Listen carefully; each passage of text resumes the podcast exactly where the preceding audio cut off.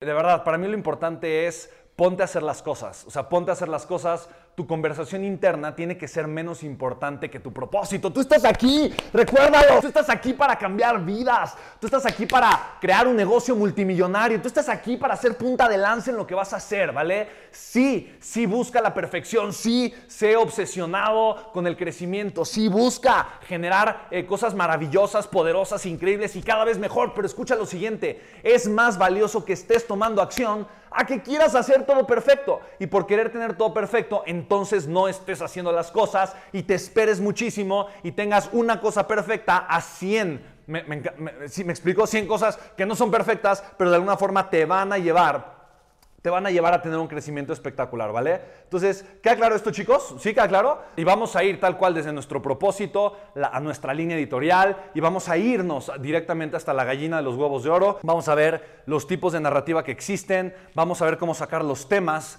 eh, de, las narrativas que vamos a estar teniendo. Recuerda lo siguiente, aquí quiero que veas lo importante que vamos a ir hilando todo pero quiero que de alguna forma esto quede fresco. Muchas veces cuando escuchas las cosas una vez, eh, requieres escuchar dos o tres o cuatro. Entonces la gente tiene un proceso para comprarte. Las personas no te van a comprar luego, luego porque ven y escuchan tu oferta. Te van a comprar porque tienen la necesidad identificada de que necesitan lo que tú tienes que ofrecerles. Y si tú llevas a la persona a ese punto de conciencia, venderle es 10 veces más fácil, ¿vale? Porque no estás empujando, no eres la persona que está persiguiendo de por favor cómprame, por favor cómprame. No, la persona fue a tu evento de conversión, pero fue a tu evento de conversión porque se dio cuenta que necesita algo que tú tienes y le puedes ofrecer. ¿Me explico? Y la continuación de tu evento de conversión es tu oferta. O sea, la gente que va es la gente que está buscando de forma activa y proactiva lo que tú tienes que ofrecer y es la gente que quiere la transformación que tú le puedes dar. Entonces, no es llevar por llevar gente a los eventos de conversión.